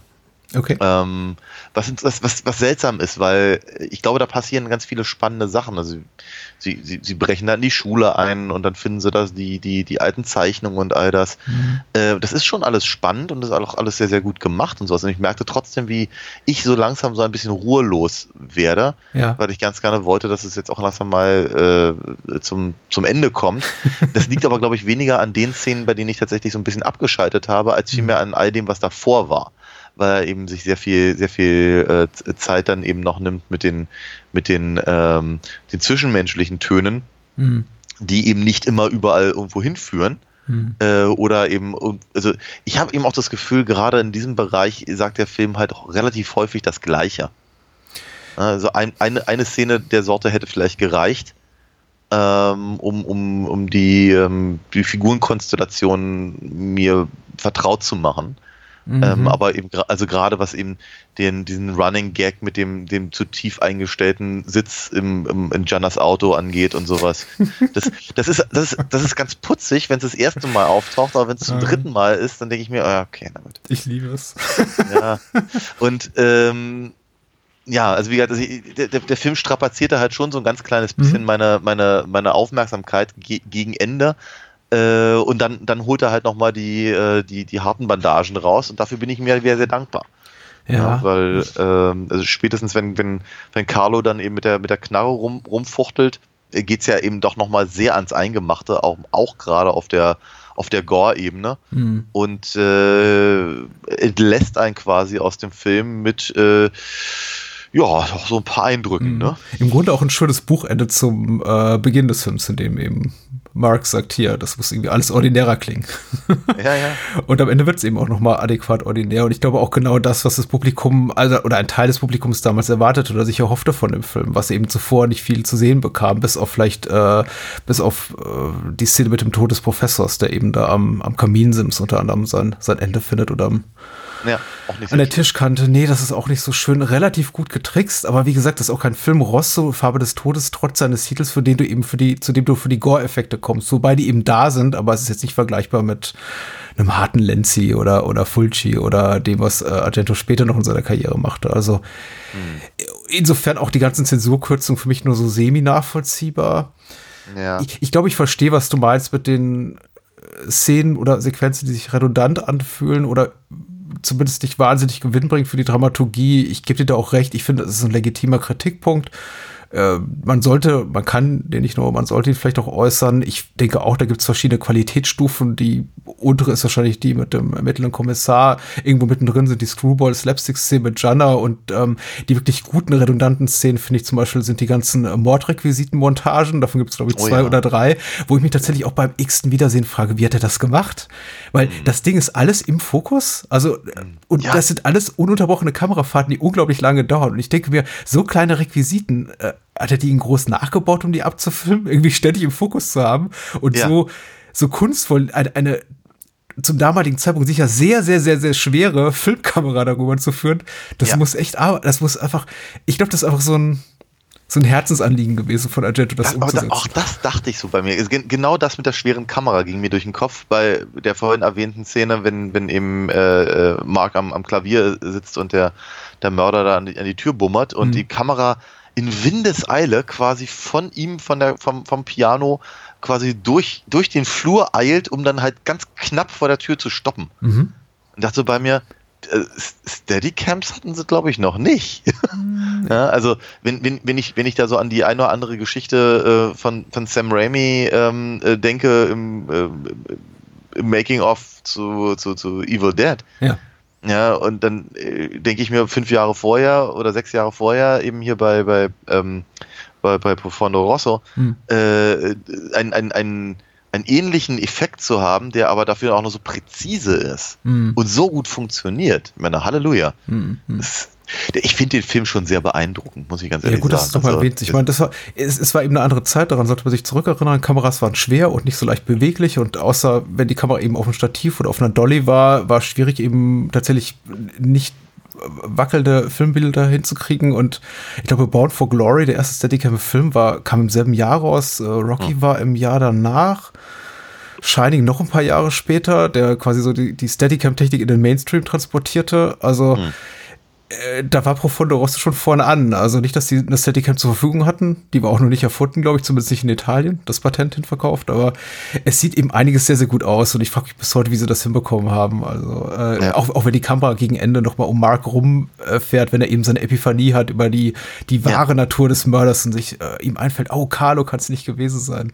Ja, ja, ja. Aber ja, eben auch auf erzählerischer Ebene ist der Film, also sagen wir mal so, das Wiedersehen lohnt. Ich würde dich und alle Menschen, die uns vielleicht noch zuhören und den Film vielleicht einmal gesehen und wieder vergessen haben, wirklich dazu anregen wollen, den nochmal zu gucken. Es gibt hm. unglaublich viele Sachen auch beim Wiederentdecken zu entdecken. Die ganzen Doppelungen sind mir eben auch erst beim dritten, vierten Mal aufgefallen, dass eben quasi jeder Tod prophezeit wird auf eine bestimmte Art und Weise, dass eben bevor hier die, die Frau im Wasser verkocht, man eben Mark sieht neben einem äh, dampfenden Espressoautomaten und ja, äh, genau. eine Eidechse aufgespießt wird, kurz bevor eben ein Vogel auf ähnliche Art und Weise das Zeitliche segnet, die Puppe ihren Kopf verliert, bevor eben die Mörderin auf ja. dieselbe Art und Weise umkommt und noch und nöcher. Also von dieser Art von Doppelung gibt es auch noch mal, ich glaube, ein ganzes Dutzend in diesem Film zu entdecken. Ja, ja. Und, ja. und da merkt man auch wirklich, da hat einfach Argento alles reingekippt und ich, ich gestehe allen zu, die sagen, Suspiria ist der künstlerisch vielleicht noch grandiosere Film und das offensichtlichere Meisterwerk, wenn es denn sowas zu benennen gibt, der Argento schaffen. Aber im Profondo Rosso, finde ich, ist schon die komplette Essenz seines Schaffens drin. Mhm. Und äh, viel besser, also in meinen Augen besser wurde es danach nicht mehr. Das finde ich ganz, ganz toll zusammengefasst, aber auch vor allem deswegen, weil ich keine Ahnung habe. Aber ähm, nee, äh, ich, du hast ganz viel Ahnung, du hast so viele schlaue Sachen gesagt. Ich finde, also ich werde den auf jeden Fall mir verm vermutlich in, in, äh, in Bälde nochmal angucken, weil ich, also erstens bin ich ja sehr interessiert an der an der internationalen Fassung. Mhm die halt nochmal 25 Minuten kürzer ist oder so. Mhm. Und äh, ja, wie gesagt, ich fand den einfach so wunder wunderschön. Ich werde den mir auf jeden Fall nochmal ansehen. Cool. Ja. Oh, ich bin erleichtert, dass ich da ohne kleine Freude machen konnte. Es war, war eine äh, tatsächlich authentische Sorge meinerseits, dass du sagst, oh Gott, das war ziemlicher Käse. Nee, überhaupt nicht. Okay. Uff, ähm, weißt du, was ich auch noch sehr liebe? Deine was Comics. Denn? Oi, Ach, ja. das hast du aber sehr hübsch gesagt. Ich liebe, liebe ja diesen Übergang. Auch die sind ja abenteuerlastig. Da gibt es viel äh, ja, zu erleben. Auch eine in der Tat. proaktive Heldin. Mein, mein, äh, mein Fable fürs Abenteuergenre, dem lasse ich eben genauso freien Lauf wie Argento äh, seine, seinem künstlerischen Schaffen in Rosso. Ähm, und zwar auf alinafox.de. Das ist meine Webseite für meine Comics. Da sind dann auch so ein paar gruselige und übernatürliche Sachen sicherlich auch mit dabei. Äh, die kann man auch alle herausfinden, wenn man sich in den Shop dort begibt und vielleicht das ein oder andere Heft äh, äh bestellt oder eben den Sammelband oder die Hörspiele. Da gibt es ja, der Bauchladen ist ja quasi rund um die Uhr geöffnet dort. Und wenn man das tut, dann äh, nimmt man mit mir auch direkt Kontakt auf und dann äh, schreibe ich zurück und dann gibt es auch noch eine Unterschrift aufs Heft und vielleicht auch noch eine kleine Zeichnung dazu. und genau. Also ich würde mich jedenfalls sehr, sehr freuen, wenn der eine oder die andere äh, mich bei meiner Arbeit unterstützt, weil dann habe ich eben einfach auch mehr Zeit äh, und weniger, weniger Sorgen, äh, um Filme zu gucken, die ich dann hier besprechen kann. Sehr schön. Und so hängt das alles miteinander zusammen. alles miteinander verbunden. Finde ich mhm. großartig. Mhm. Ist auch absolut richtig und ich plädiere auch sehr dafür, Daniel zu unterstützen. Und wenn man uns beide unterstützen möchte, dann kann man uns zum Beispiel fördern durch eine Patreon- oder Steady-Partnerschaft. Das sind äh, zwei, ich weiß nicht, wie nennt man das, Pledging-Plattformen, wie auch immer, Creator-Plattformen. Es gibt so, so ganz was. coole Namen für sowas. Mir fallen sie gerade nicht ein, aber der Punkt ist, man spendet einen kleinen monatlichen Betrag, kriegt dafür Boni, zum Beispiel in Form von ähm, Bonus-Episoden, exklusive Previews und ab und zu eben auch mal eine kleine Wunschfilmwahl und dergleichen und natürlich jede Woche eine schöne Danksagung ähm, und fördert damit eben auch unseren filmischen Diskurs und meine anderen Formate, die ich noch so produziere und schafft uns, also hält uns damit eben auch den Rücken frei, sowas hier machen zu können mit einem kleinen monatlichen Beitrag und man kann eben auch gerne kommen und gehen und wenn man nach drei oder sechs Monaten sagt, so, genug gespendet, gehe ich mal woanders hin, ist das auch gut, aber für unsere Planung ganz wichtig und äh, wir sind dafür sehr, sehr dankbar. Ansonsten hört hm. gerne meine anderen Formate. Und nächste Woche zum Beispiel gibt es auch wieder was für Menschen, die uns mit, äh, ich glaube, 5 Dollar aufwärts bei Steady und Patreon unterstützen. Aber das teasern wir dann am Ende dieser Folge an. Hm. Genau. Und mein Kollabobuch gibt es auch noch immer zu kaufen. Also wer Bock hat, bald ist Weihnachten, ne? Überall droht Papierknappheit, nicht bei Daniel und mir. Daniel Comics und mein Kollabobuch liegen versandbereit. Das ist wahr. Ja. Das ist wahr. Und, und griffbereit auch noch. Ja. ja. Ähm, mhm. Du hast jetzt gerade so äh, leicht auf einen, dezent auf einen Wissensvorsprung meinerseits zum Thema Argento und insbesondere Profondo Rosso verwiesen. Ich glaube, du hast eben diesen Wissensvorsprung zu Cluedo bzw. Clue und alle Mörder sind schon da, denn ich habe den Film nie zuvor gesehen und du hast gesagt, ah. lass uns den machen, der ist doch sehr hübsch. Ja, genau. Ja. Ich, ich, weiß gar nicht, ob ich so einen riesengroßen Vorsprung habe, weil ich glaube, ich habe ihn vorher auch bestenfalls zweimal gesehen. Hm. Äh, ich habe auch gar nicht so eine riesengroße, lange Historie mit dem Film. Ähm, ich habe ihn mir vor allem deswegen angesehen damals, weil natürlich, ich meine, Tim Curry ist äh, halt äh, die Hauptperson. Ähm, und natürlich im, im Rocky Horror Zusammenhang haben mir viele Leute immer wieder gesagt, ach guck doch mal diesen Film, guck doch mal jenen Film. Und äh, äh, praktisch alles, wo Tim Curry irgendwie drin ist, ist ja auch oftmals sehr gern gesehen bei uns hier im, im Bahnhofskino. Mhm. Und dazu gehört natürlich dann eben auch Clue, beziehungsweise alle Mörder sind schon da, beziehungsweise Cluedo oder Cluedo, Cluedo heißt glaube ich auf Cluedo. Ja. Ja, ich, ich, ich, hab, ich, hab, ich habe mir angelesen, es ist ein Kofferwort aus Clue, also der Hinweis und Ludo, der Gewinner. Ja, uh, ah, natürlich. Ja. Hm. Hätte ich hätte ich so nie gedacht, weil meine also meine meine Geschichte mit dem Spiel ist glaube ich länger als die mit dem Film. Ist Ludo nicht der Spieler? Ich dachte Ludo ist der Gewinner. Ach so, okay. Aber hm. Aber ich, du, mein, mein, mein Latein ist scheiße. Also ich kenne nur den Homo Ludens, den äh, aus der Psychologie, den äh, Menschen, der irgendwie mit seinem Leben und dem Leben anderer spielt. Ich dachte, das war Dr. Mabuse. Ach so. Egal. Ähm. Ja. Diese, die, diese Besessenheit mit der Psychoanalyse hat übrigens auch äh, Profondo Rosso, wollte ich noch sagen. Ähm, ja, ja, ja. Dieser Film ja. nicht so sehr, aber wir gerade. Also äh, weiter im Text, Entschuldigung. Äh, ja, genau. Ja. Ähm, ja, von daher, ich habe ich hab ihn halt tatsächlich äh, ein oder zweimal halt äh, äh, vor, vorher gesehen und ich mag ihn ganz gerne. Also ich, äh, ich, ich, glaub, ich glaube, der direkteste Vergleich ist natürlich mit äh, äh, Murder by Death, eine Leiche zum Dessert. Und ähm, den ich deutlich lieber mag, wohlgemerkt. Und den ich auch für den etwas großartigeren Film halte. Aber, aber äh, Clue macht mir Spaß nicht, nicht, nicht, nicht, nicht zuletzt durch all die Gesichter, bei denen man denkt, die kenne ich doch. Woher kenne ich den?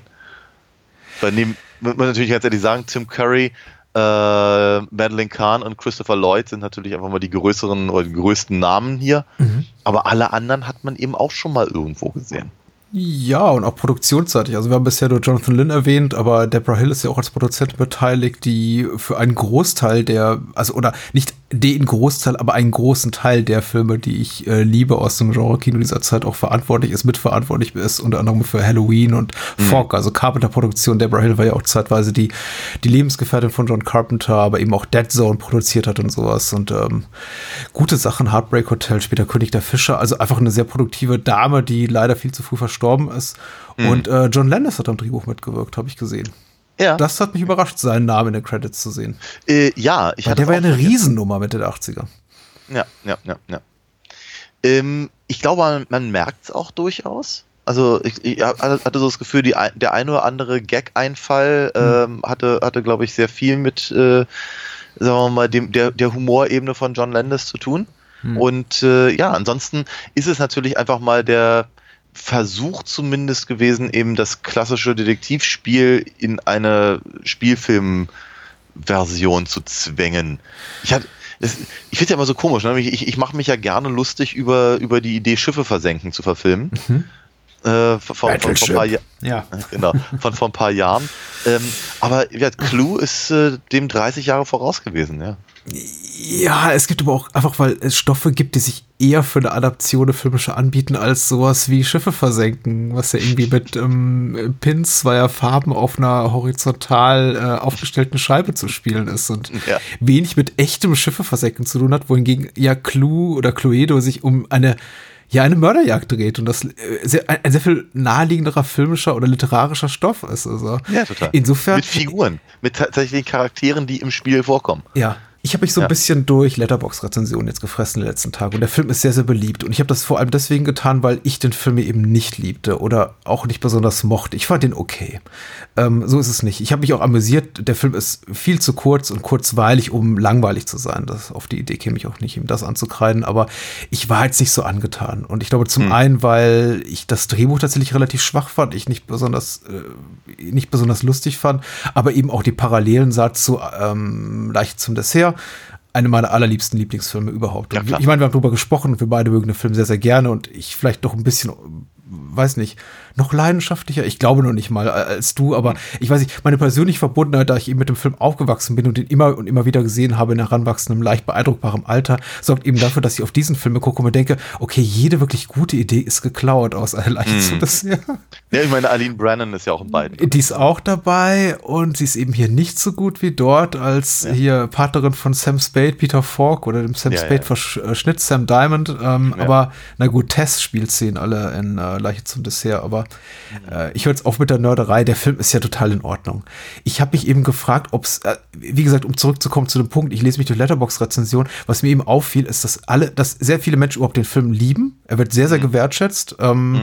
was mich überrascht hat, weil es ist jetzt, es ist jetzt nicht der naheliegendste Filmstoff finde ich gerade so im deutschsprachigen Bereich, den man liebt, weil er eben auf einer amerikanischen Brettspiellizenz beruht und jetzt auch keine wirklichen Stars drin vorkommen, die im deutschsprachigen Bereich super populär sind. Ich meine, Tim Curry und Martin Moll vielleicht durch, durch Roseanne und natürlich, ja. ich meine, Michael McKean vielleicht durch, durch Spinal durch Tap. Und, und, Brady Bunch und so. Ja, ja, und Better Call Saul jetzt neuerdings, äh, ja. wo der Bruder hier von Bob Odenkirk spielt. Klar, die haben schon so eine nischige Berühmtheit, aber das ist jetzt kein Film, den, den ich oft in meiner echte Leben-Bubble erwähnt mhm. höre. Dass Menschen mhm. sagen, oh, gestern mal wieder äh, die Cluedo-Film geguckt, der war ganz toll. Aber so in, in, in Online-Filmforen anscheinend sehr populär und die meisten Menschen verweisen im gleichen Zuge wie sie auf irgendwie ihre Sympathie für die Figuren und deren Darsteller verweisen, eben auf ihre Liebe zum Brettspiel. Und ja. ich glaube, ich habe das Problem, dass ich das Brettspiel einfach nie gespielt habe. Wir haben das nie ah. besessen und ich habe es oh. in meinem ganzen Leben auch noch nie gespielt, auch nicht bei Freunden. Oh, und vielleicht schadet das einfach dem Filmvergnügen. Jein, ah. jein. Also ich, ich ich, ich bin mir nicht ganz sicher. Also äh, wir hatten das Spiel. Also ich, ich, bin, ich bin ja ganz erschrocken darüber gewesen, dass ich jetzt hier bei der Recherche darauf gestoßen bin, dass dieses Brettspiel sehr alt ist. Das ist ja aus den 40ern beziehungsweise mhm. 50ern. Ähm, und es gab auch mal eine deutsche Fassung ähm, schon relativ früh. Äh, äh, ich glaube, wer, heißt, wer ist der Mörder oder das hieß das? Okay, okay. Ähm, ich persönlich habe es mitbekommen, das muss etwa so 82 gewesen sein. Also ähm, meiner Meinung nach wurde dann etwa, und das, andere Leute mögen das äh, äh besser wissen und sich vielleicht auch einfach besser erinnern äh, können, aber ich glaube, 82 wurde das Spiel halt nochmal groß neu aufge aufgemacht und mhm. ähm, ich erinnere mich an diese an diese Werbeblöcke kurz vor Weihnachten, ne? also meistens irgendwie mit, dem, mit wo, wo, wo, wo, ein Kind auf den Gong haut und MB präsentiert, ne? diese, ja. diese Geschichten schön, ja. und dann hattest du halt irgendwie so fünf, fünf, fünf Werbeblöcke hintereinander und wie alle möglichen äh, Spiele, die man sich doch jetzt bitte ganz dringend kurz vor Weihnachten irgendwie äh, kaufen soll, mhm. weil die Familie ist zu Hause und dann, naja, wird halt gespielt. Ähm, und ich erinnere mich, dass da halt diese, die, die Werbung für Cluedo äh, halt äh, lief und ich wusste damals schon nicht, was Cluedo heißen soll. Ähm, wir wussten noch alle jahrelang nicht, wie man es aussprechen möchte. Ähm, Und ich weiß aber vor allem, dass es mich unglaublich fasziniert hat. Diese, diese Vorstellung, in einem, in einem Brettspiel quasi äh, in, in einem, in einem Agatha Christie-Roman ja. zu sein. Ja. Ich glaube, auch mehr oder weniger so wurde es einem auch ver, vermittelt oder verkauft, äh, das, äh, interessanterweise, ich meine, ich muss halt sieben, acht gewesen sein. Hm. Äh, und trotzdem wusste ich halt schon um Miss Marple und, und, und, und Poirot und, und diese ganzen Figuren und hatte eben ein un unglaubliches Interesse an diesem Spiel. Und ich weiß, meine Eltern haben so ein bisschen gehadert und wussten nicht so genau, ist das eigentlich schon was für, für mein Alter und all das. Mhm. Aber ja, es, es, es, es gab dann dieses Spiel tatsächlich zu Weihnachten und wir haben dann wirklich die Weihnachtsfeiertage äh, äh, ständig rausfinden wollen, äh, wer mit welcher Waffe in welchem Raum wen umgebracht hat. Mhm. Ähm, und das war ganz, also war ein ganz, also äh, eins der wichtigsten Brettspiele meiner, meiner, meiner Kindheit, würde ich denken. Ähm, viel, viel wichtiger als Monopoly oder ähm, ach, keine Ahnung, das Spiel des Lebens oder was es da nicht ja, alles weil du gab. schon immer Antikapitalist warst. Wirklich? Du warst so linksradikaler Fundamentalist schon als Kind. Mit Sprachfehler, ja. äh, ich mochte auch immer das Matchspiel sehr gerne, da muss man ja Geld verlieren. Ähm, Genau, und äh, also auf jeden Fall, also äh, Cluedo war halt ein tatsächlich sehr, sehr wichtiges äh, Brettspiel für mich eben auch damals, vor allem, weil ich mir halt wirklich vorstellen konnte, eben selber Miss Marple zu sein oder mhm. sowas. Und was? Ja, ich, hab, alle, hab, alle Kinder wollen Lokführer werden oder Krankenschwester. Du willst Miss Marple. Ich wollte Miss Marple sein. Ja, ähm, ich, ich, ich ließ den jetzt gerade mal sacken. Ja. äh, genau, nein, also wie hatte sie, sie, sie später gab es ja noch wie die Peking-Akte, den fand ich auch ganz cool. Also einfach, wie dieses, ich ja. glaube, dieses Fälle lösen, äh, das lag mir, deswegen mag ich, glaube ich, auch diese Exit-Games mittlerweile sehr gerne. Mhm. So, jedenfalls, der Film ist komplett an mir vorbeigegangen. Ich habe auch nicht das Gefühl, dass ähm, alle Mörder sind schon da, der deutsche Titel, jetzt wirklich dringend darauf abzielte, mit diesem Brettspiel in Verbindung gebracht zu werden. Ja, ich bin mir relativ sicher, dass ich ihn irgendwann mal im Fernsehen gesehen habe, aber wirklich bewusst halt erst nachdem mir meine persönliche Bubble über die Tim Curry ähm, äh, quasi äh, angeraten hat, den einfach noch, noch mal zu gucken. Also habe ich mir die DVD besorgt und nochmal, ich finde den echt putzig. Ich mag den. Ich finde den, ich finde ihn größtenteils sehr gelungen und sehr lustig und er stinkt halt enorm ab, wenn man ihn direkt mit Murder by Death vergleicht. Wenn man es nicht tut, hat man Spaß. ja, ja, ja. Ähm, Cluedo war komischerweise immer wahnsinnig präsent, auch bei der Kindheit, weil es eben diese Fernsehwerbung gab, weil es dann eben auch noch später Cluedo Video gab und es gab mhm. das dann auch noch als Computerspiel, glaube ich, mal irgendwie Mitte, Ende der 90er. Also es ist, glaube ich, eine unglaublich äh, populäre Brettspiellizenz. Ich habe allerdings auch, glaube ich, den Film deswegen auch bisher nicht entdeckt oder er war mir nicht so gewahr, dass ich habe jemals bewusste Entscheidung traf, ich will den jetzt gucken, weil ich mir eben auch mein Eindruck war, dass deutsche Marketing inklusive des Kinoposters geben sich nicht wirklich Mühe, mir da irgendwie eine Verbindung zu suggerieren zwischen ja. diesen beiden Stoffen. Und die ist ja. ja. ganz offensichtlich da, denn die ganzen Figuren sind genauso benannt wie im Brettspiel. Das Setting ist ja. das gleiche. Ähm, Christie ist schon gar nicht so schlecht als äh, Referenz, wobei nicht wahrscheinlich eher weniger Marple oder Poirot als vielmehr sowas wie hier äh, And Then There Were None äh, ja, natürlich, wo ja, die, die, die, die ja, zehn schuldigen Menschen auf einer Insel gefangen sind und äh, ja, ja, ja, äh, And then there were none endet natürlich irgendwie sehr viel bösartiger. Ja, ja. Und das hier ist kindgerechter, möchte ich sagen. Also für einen Film mit so vielen Morden ist das hier einigermaßen kind- oder, oder jugendgerecht. Also ich würde es keinem mm. Sechsjährigen zeigen. Aber sagen wir mal so, die Zielgruppe, die das Brettspiel spielt, kann auch diesen Film gucken. Mm. Und ich, ich bin ab Zwiegespalt mit beim Blick auf den. Sollen wir die Inhaltsangabe vorlesen? Ja, hau rein. Ja, okay. Gib, gib uns alles. Äh, ist auch sehr, sehr kurz. Wandersmann schreibt hier, äh, sechs elegante Gäste wurden von dem mysteriösen Mr. Body eingeladen. Lee Wing, den haben wir noch nicht erwähnt. Nun treffen sie in einem abgelegenen Haus in New England ein. Bald darauf wird der Gastgeber, der alle Teilnehmer der Gesellschaft erpresst hat, umgebracht. Es folgen weitere Morde und das große Rätselrat über den Täter beginnt. Der Film spielt Mitte der 50er Jahre, sollte man hinzufügen, denn einige Figuren ergeben in ihren Tätigkeiten nicht so wahnsinnig viel Sinn. Es wird viel auf Kommunistenjagd verwiesen und auf ähm, ne, da, darauf heimlich schwul zu seinem Staatsdienst, auf äh, mhm. äh, böse Kolonialverbrechen und dergleichen. Also der Film steckt knietief in den 50er Jahren. Ja, ja. Was nicht verkehrt ist, ehrlich gesagt, was mir auch mhm. erstmal so ein bisschen äh, Sympathie abbringt und ist auch, wie gesagt, ganz, ganz toll besetzt. Ich wollte überhaupt nicht despektierlich klingen, äh, weder in Bezug vorhin auf äh, David Hemmings noch hier auf die Besetzung äh, von Alle Mörder sind schon da, weil die ist toll. Obgleich man die nicht alle kennt, sind das alles Leute, die ich wahnsinnig gerne sehe. Au mhm ohne Ausnahme wirklich. und, und sind eben auch, also hm?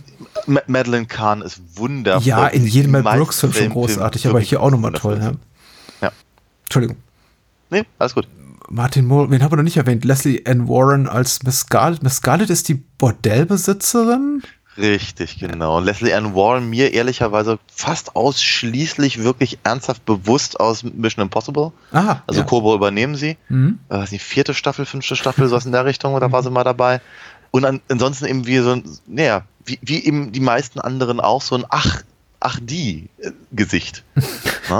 Und natürlich, natürlich Martin Mull hat, hat das haben wir jetzt schon ein paar Mal gesagt und ich dachte, oh, eine Viertelstunde habe ich gebraucht, bis ich herausgefunden habe, stimmt, er war ja Leon in, in, in Roseanne. Und er sah schon ja. immer alt aus. Er war ja damals oh, ja. erst, glaube ich, Anfang 40 und er spielt hier ja. schon so einen alternden Colonel. Ja, ja, ja. Fand ich eben auch interessant. Er sieht tatsächlich in Roseanne, fünf, sechs Jahre später muss es ja gewesen sein, ich glaube so 90, 91 rät in die Serie rein, als Roseanne anfängt, in diesem Diner zu arbeiten. Hm jünger aus als hier. Die Magie des Schauspiels und der Maske. Ja.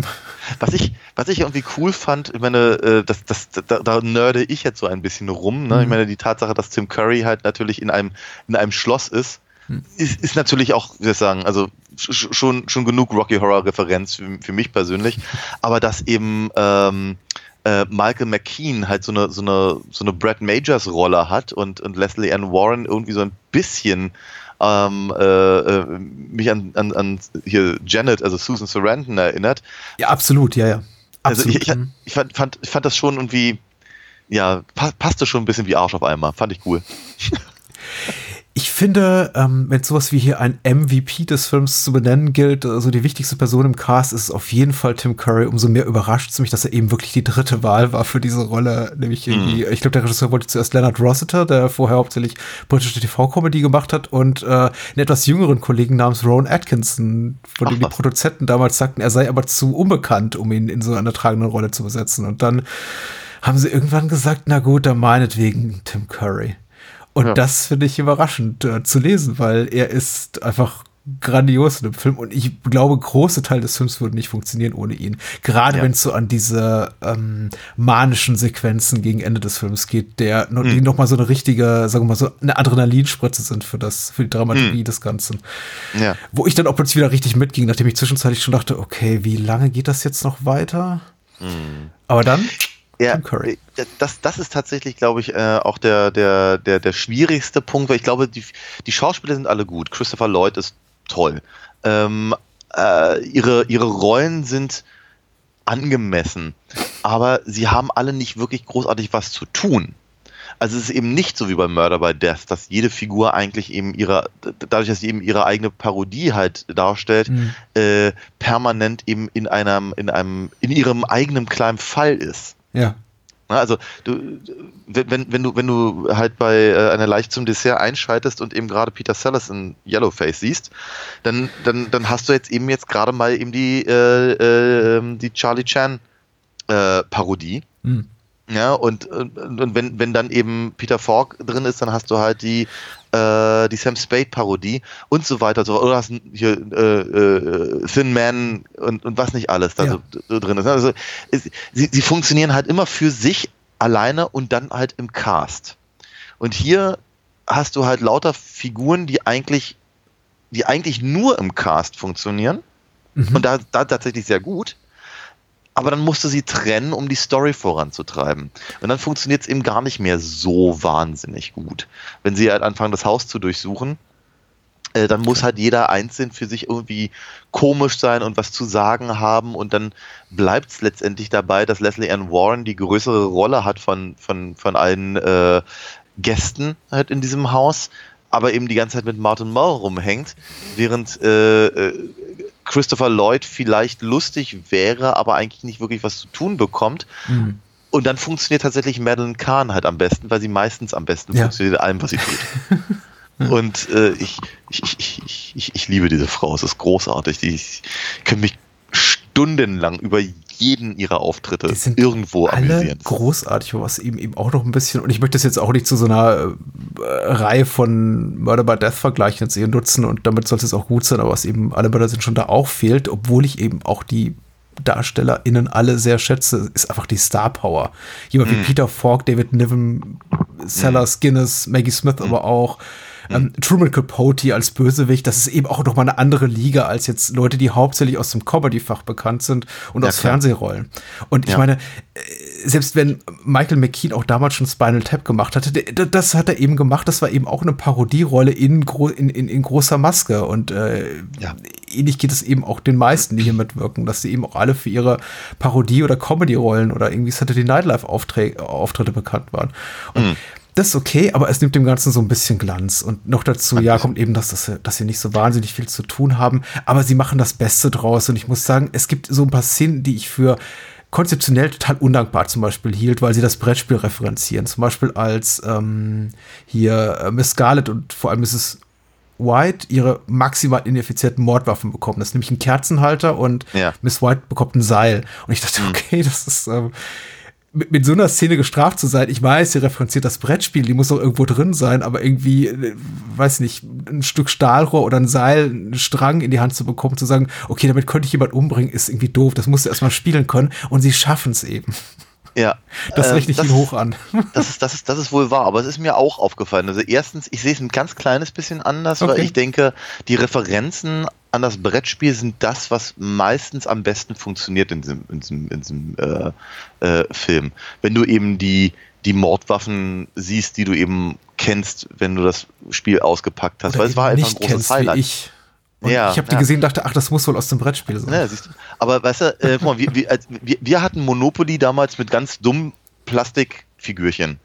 aber aber ich weiß, alle anderen hatten, hatten ein Monopoly-Spiel mit, äh, keine Ahnung, ich weiß nicht, einem, einem, einem Zylinder und einem Auto und, und, und, und so, so Sachen. Wir hatten auch nur die allgemeinen Holzmännchen, ja, ja. Siehst du, und ähm, das, das heißt, also da, da ist eine ganz andere Verbindung zu dem, zu dem Spielset an sich. Und äh, ich erinnere mich halt daran, wie unglaublich spannend das war, mhm. eben diese Mordwaffen als, als kleine, kleine äh, Metall. Äh, Stücke quasi auszupacken mhm. aus diesem, diesem Karton und all dem. Ähm, von daher finde ich das eben tatsächlich ziemlich cool, dass sie es eben geschafft haben, diese Sachen halt da in diesen Film reinzubekommen ähm, und dann eben auch noch so aussehen zu lassen, wie eben diese, diese, diese, äh, diese Dinge, die halt in dem Spiel auch tatsächlich einen echten, echten äh, äh, Mehrwert haben. Äh, und dann eben so eine Sachen wie, wie eben äh, die die Geheimgänge, die ihm auch nicht unwichtig sind, um halt bestimmte Sachen abzukürzen auf diesem Spielbrett und, und sowas. Und wenn, wenn, ihr, wenn dann eben sowas gesagt wird, wie eben äh, Mr., Mr. Body äh, wurde umgebracht mit dem Kerzenhalter im, im, im, in der Eingangshalle und sowas, mhm. weißt du? Also so, aber äh, ich verstehe natürlich, dass wenn man das Brettspiel nicht kennt, das halt überhaupt nichts bringt. So, ähm, ich sehe aber auch, dass eben, also ich war, ich war auch ein bisschen enttäuscht tatsächlich, dass sie eben aus dieser, äh, dass, dass sie, dass sie so, so, eine, so eine Offenbarungsszene draus machen, wenn eben alle ihre, ihre Pakete auspacken und dann eben diese Mordwaffen drin sind. Ich glaube schon, dass es eine vielleicht schlauere Möglichkeit gegeben hätte, diese Sachen halt irgendwie in den Film einzubauen, als nur ausgerechnet auf diese, auf diese wir packen das alle aus äh, Nummer. Ja. Andererseits, wie, ich habe ja nun gerade diese Geschichte erzählt, diese Anekdote. Ähm, ich, ich, ich kann schon verstehen, was das was sie, was sie damit bezwecken und was es bei mir als Zuschauer hervorrufen soll, wenn ich ihm das als Kind äh, kannte. Ne? Ähm, von daher, wie gesagt, ich, ich, ich, ich freue mich halt schon, dass sie eben wirklich versuchen, diese ganzen Eigenheiten reinzubringen. Es, es, ist ja, es ist ja nun mal so, das Brettspiel ist letztendlich nicht übertrieben originell, sondern setzt sich zusammen aus Klischees aus eben diesen ganzen Detektivromanen, mhm. die dann mit einem mit einem äh, Spielsystem verbunden werden. Und das macht es dann wieder cool und, und, und gut und, und, eben auch sehr erfolgreich. Also wird ja immer noch in, tausend Fassungen äh, rausgegeben. Es gibt irgendwie mittlerweile Harry Potter und was nicht alles. ja, ja. Äh, so. Ähm, also das heißt, da scheint ja wirklich was zu funktionieren. Es funktioniert vor allem meiner Meinung nach deswegen, weil es eben so universell einsetzbar ist. Hm. So, und jetzt daraus was sehr Spezifisches zu machen, nämlich im, im, in, in Form dieses, dieses Films, ist, glaube ich, nicht so einfach. Und diese Entscheidung zu sagen, so, wir machen das jetzt eben äh, quasi wir, wir, wir, wir, wir, wir machen es jetzt nicht subtil, sondern wir stupsen euch drauf, kann ich total nachvollziehen. Anders wäre es vielleicht cleverer gewesen. Mhm. Apropos Eigenheiten des Brettspiels, ich muss natürlich als Cluedo-Experte, dir als Cluedo-Experte die Frage stellen, hm. gibt es im Spiel auch Mordmotive, weil die erschienen mir erstaunlich erwachsen, um nicht zu sagen pikant für so ein kinderkompatibles Brettspiel. Ich meine, es gibt eine Bordellbetreiberin, es gibt hier politische Schmiergelder, der übergriffige Professor Plum, äh, Colonel Mustard ist ein Kriegstreiber, Mr. Green ist heimlich schwul im Staatsdienst, es gibt irgendwie Kommunisten-Sympathisanten, also spielt das im Brettspiel eine Rolle? Wirkt mir erstaunlich erwachsen alles für. Nein, nein, also ich glaube, also so, so, zumindest so wie ich es damals gespielt habe, und es mag sein, dass sich mittlerweile ein bisschen was geändert hat, es gibt ja verschiedene Neuauflagen und halt die Version, die ich kenne, mhm. ist halt aus den 80ern. Ja ist es halt schon so, dass du halt dann, dass, dass du, dass du Klischeefiguren hast. Ne? Also mhm. Also was ich, äh, Oberst von Gato, ja, und Professor Blum und so, äh, Direktor Grün. Ne? Und dann hat, hat es eben auch die, die, die, die Zeichnungen der Figuren, die dann eben entsprechend natürlich äh, so, so, so klassische äh, Charaktere eben auch darstellen sollten. Das heißt, du wusstest so ein kleines bisschen, wie diese Figuren ticken ja. oder ticken sollen, weil du eben, naja, 20.000 äh, äh, Bücher und Filme dieser Art schon gesehen hast. Mhm. Und die sind halt alle nur auf diesem Landsitz und äh, ähm, ein, eine, äh, praktisch der, der, ähm, der Besitzer des Landsitzes, also der, der sie alle eingeladen hat, Graf Eutin hieß der bei uns damals, äh, der wird halt umgebracht. So. Und alle anderen müssen jetzt rausfinden, also praktisch die, die, diese ganzen Figuren sind gleichzeitig Verdächtige als auch Detektive. Genau. Und also und einer von denen lügt halt quasi und alle anderen müssen halt rausfinden durch, äh, durch, die, die, durch die Spielzüge, durch, äh, durch Karten, durch Fragen, wer, wer, wer eben tatsächlich den Grafen an welchem Ort mit welcher der, der, weiß ich, sechs, sechs, glaube ich, sechs verschiedene Tatwaffen mhm. Äh, umgebracht hat. So. Ah, okay. Und äh, das Mordmotiv spielt aber keine Rolle. Nein, nein, nein. Er tut es ja hier im Film, deswegen. Und ich meine, ja, das ist auch eine der zentralen Szenen ja. des Films, in der eben auch alle Figuren quasi, wie es eben Hercule Poirot auch am Ende eines jeden Agatha Christie-Romans tut, äh, quasi alle in die Bibliothek ruft und sagen, sagt, so, hier. Das, ja, genau, das, das, ist, das ist tatsächlich der letzte, der letzte äh, äh Schachzug. Also zum, zum, zum, zum Schluss äh, muss man eben, also wenn man der Meinung ist, zu wissen, wer der, wer der Mörder ist, dann muss man halt alle, äh, da muss man selber, glaube ich, in die Bibliothek gehen. Und dieser, also dieser muss, mhm. genau, die, die, die anderen müssen es, glaube ich, nicht, aber äh, wenn man in der Bibliothek ist, kann man halt Anklage erheben. Und entweder man hat recht oder nicht. Ja, aber ein äquivalenter großer, eben darlegerischer Moment findet hier im Film eben relativ früh statt, in dem eben äh, quasi allen Anwesenden erzählt wird, was sie mutmaßlich verbrochen haben. Was sich dann ja, auf, äh, entpuppt ja. am Ende des Films auch teilweise als unwahr oder eben auch nicht, je nachdem, wie der Film endet. Ja. Was ich ja auch wiederum interessant war, ich war gespannt darauf zu sehen, wie der Film endet und war nicht darauf gefasst, alle drei Enden präsentiert zu bekommen. Hab dann eben auch ähm, Grüße an unseren Hörer Christian äh, kurzen Dialog darüber geführt bei Letterboxd, äh, dass eben Menschen, die den Film nur auf Video kennengelernt haben, wie du mutmaßlich auch immer davon ausgegangen sind, dass es ja seit jeher drei Enden gibt. Und mhm. ihm dann gesagt, nee, nee, ich habe mir irgendwie angelesen, im Kino gab es nur ein Ende. Und habe mich dann eben gefragt, ob das für mich die bessere Alternative wäre, den Film einfach enden zu lassen und Punkt, statt zu sagen, ja, hat euch das Ende gefallen? Na, guckt euch mal das hier an und dann nach dem zweiten Ende zu sagen, so, aber nee, das könnte es gewesen mhm. sein, aber jetzt zeige ich euch mal das wahre Ende. Und das Schöne ist ja, auf der DVD, die ich habe, kannst du rein theoretisch äh, äh, die DVD äh, auf random einstellen. Das heißt dann, je nachdem wie, was weiß ich da, was das ich glaube, mir wäre es lieber gewesen, aus folgendem ja. Grund. Ich hätte das hm. Gefühl hm. gehabt, zumindest ich hätte darauf kommen können. Es wäre für mich schlüssiger gewesen. So durch eben die Präsentation von drei Enden, die ja. alle komplett erratisch, also komplett beliebig sind inhaltlich und überhaupt nicht daherrühren, was in den 80 Minuten zuvor passiert ist, ja. denke ich mir, ja, im Grunde spielt das ja alles, was wir gesehen haben, keine Rolle. Also als Kriminalstück. Natürlich, Natürlich habe ich vielleicht auch mal Spaß gehabt, die Figuren sind, die Darsteller sind toll und alles so. Die, die, die, diese Bereicherungen gehen ja nicht verloren in meinem Leben. Aber als Whodunit nützt das gar als, nichts. Als Whodunit ist äh, Clue der Film komplett nutzlos, finde ich. Absolut, absolut. Ähm, letztendlich ist ja das mit den drei Enden, ich, ich, ich, ich bin mir ich bin mir relativ sicher, dass das vermutlich in den deutschen Kinos so nie gelaufen ist. Da lief nur. Ja, ja, genau. Also, okay, da, dass tatsächlich äh, der Verleih unterschiedliche Kopien rausgeschickt hat mit. Ja, genau. Und also das ist, das ist halt auf jeden Fall äh, im, im, so in Amerika gewesen. Das heißt also, äh, egal, also so, was, was auch immer für ein Kino du warst, hast du halt eins von drei Enden sehen können. Sodass du praktisch dann am, äh, am nächsten Tag dann dich mit deinen äh, Kumpels unter, unterhalten hast und sagst, ja, hier, ne? Ist schon schlimm, dass, dass äh, äh Tim, Tim Curry eigentlich Mr. Body war und die anderen sagen, was? Nee, Moment mal kurz, aber Tim Curry hat auch fürs FBI gearbeitet.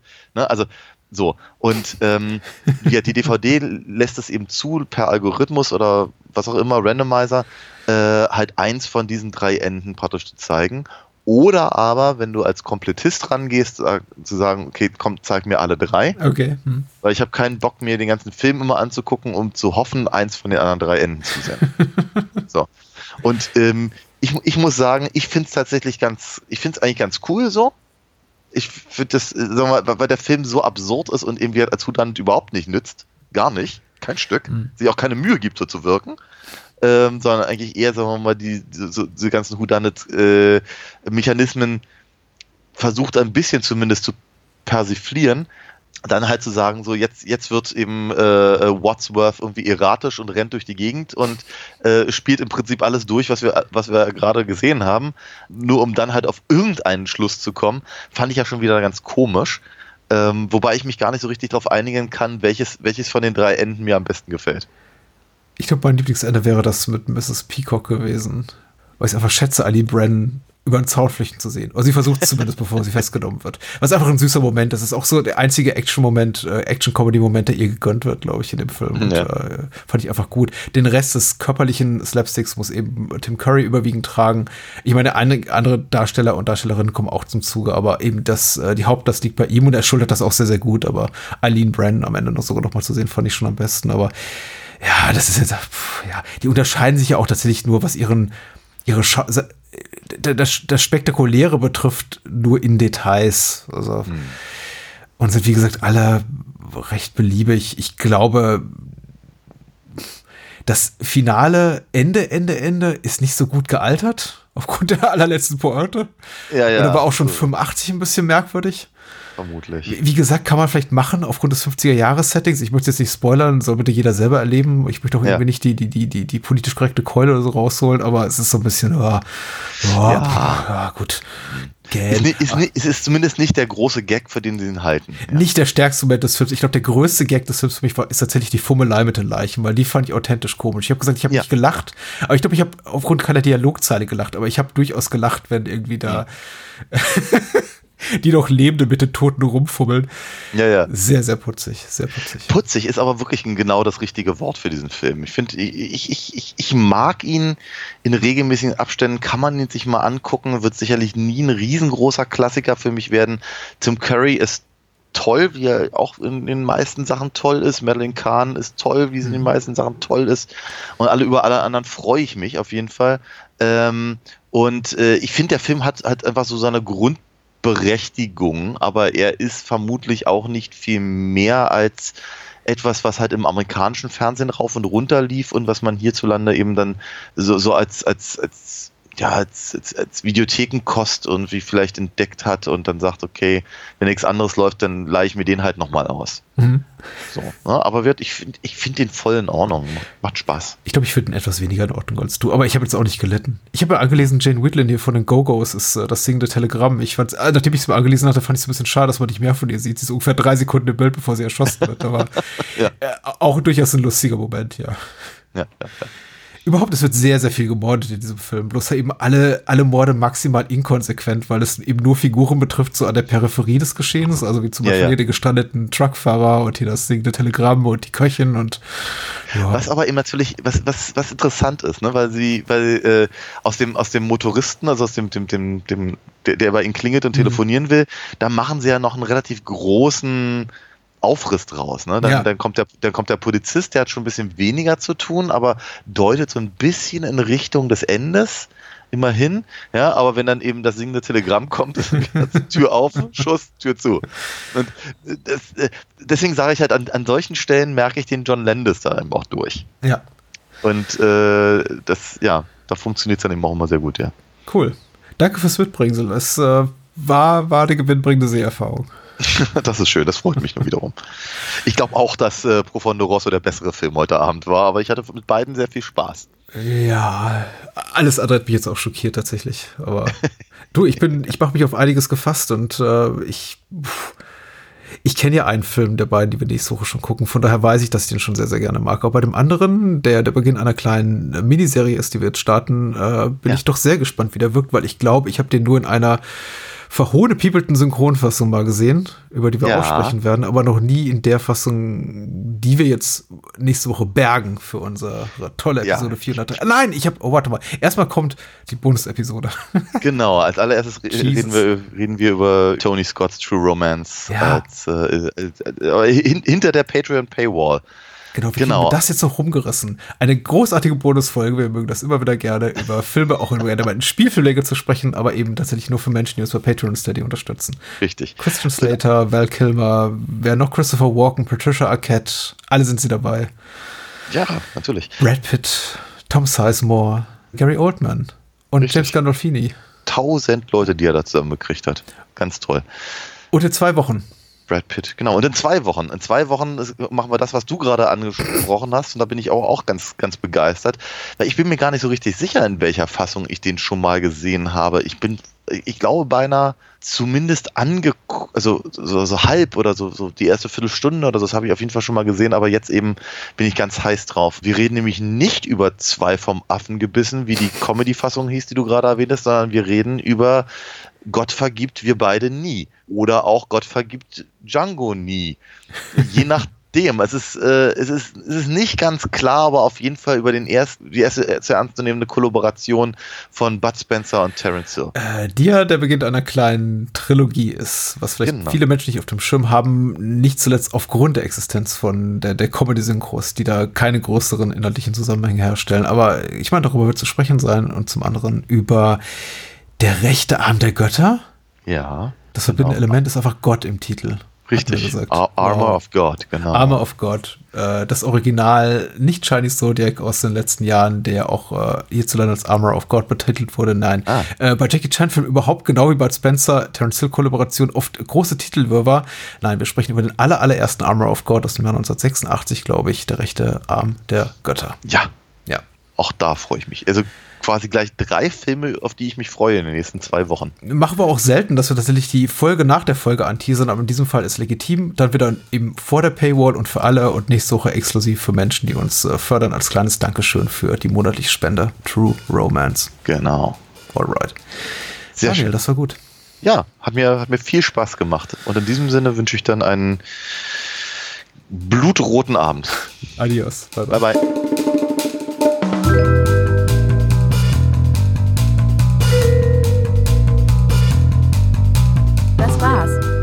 Mehr Bahnhofskino und die Bahnhofskino Extended Edition gibt es bei iTunes, Spotify und überall, wo es gute Podcasts gibt.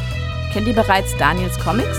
Auf alinafox.de erfahrt ihr alles rund um seine legendäre Meisterdiebin und ihre Abenteuer. Und denkt bitte daran, eure Unterstützung durch eine Patreon-Patenschaft oder PayPal-Spende sichert diesem Podcast das Überleben. Unter bahnhofskino.com findet ihr alle Möglichkeiten, uns unter die Arme zu greifen. Vielen Dank fürs Zuhören und adios.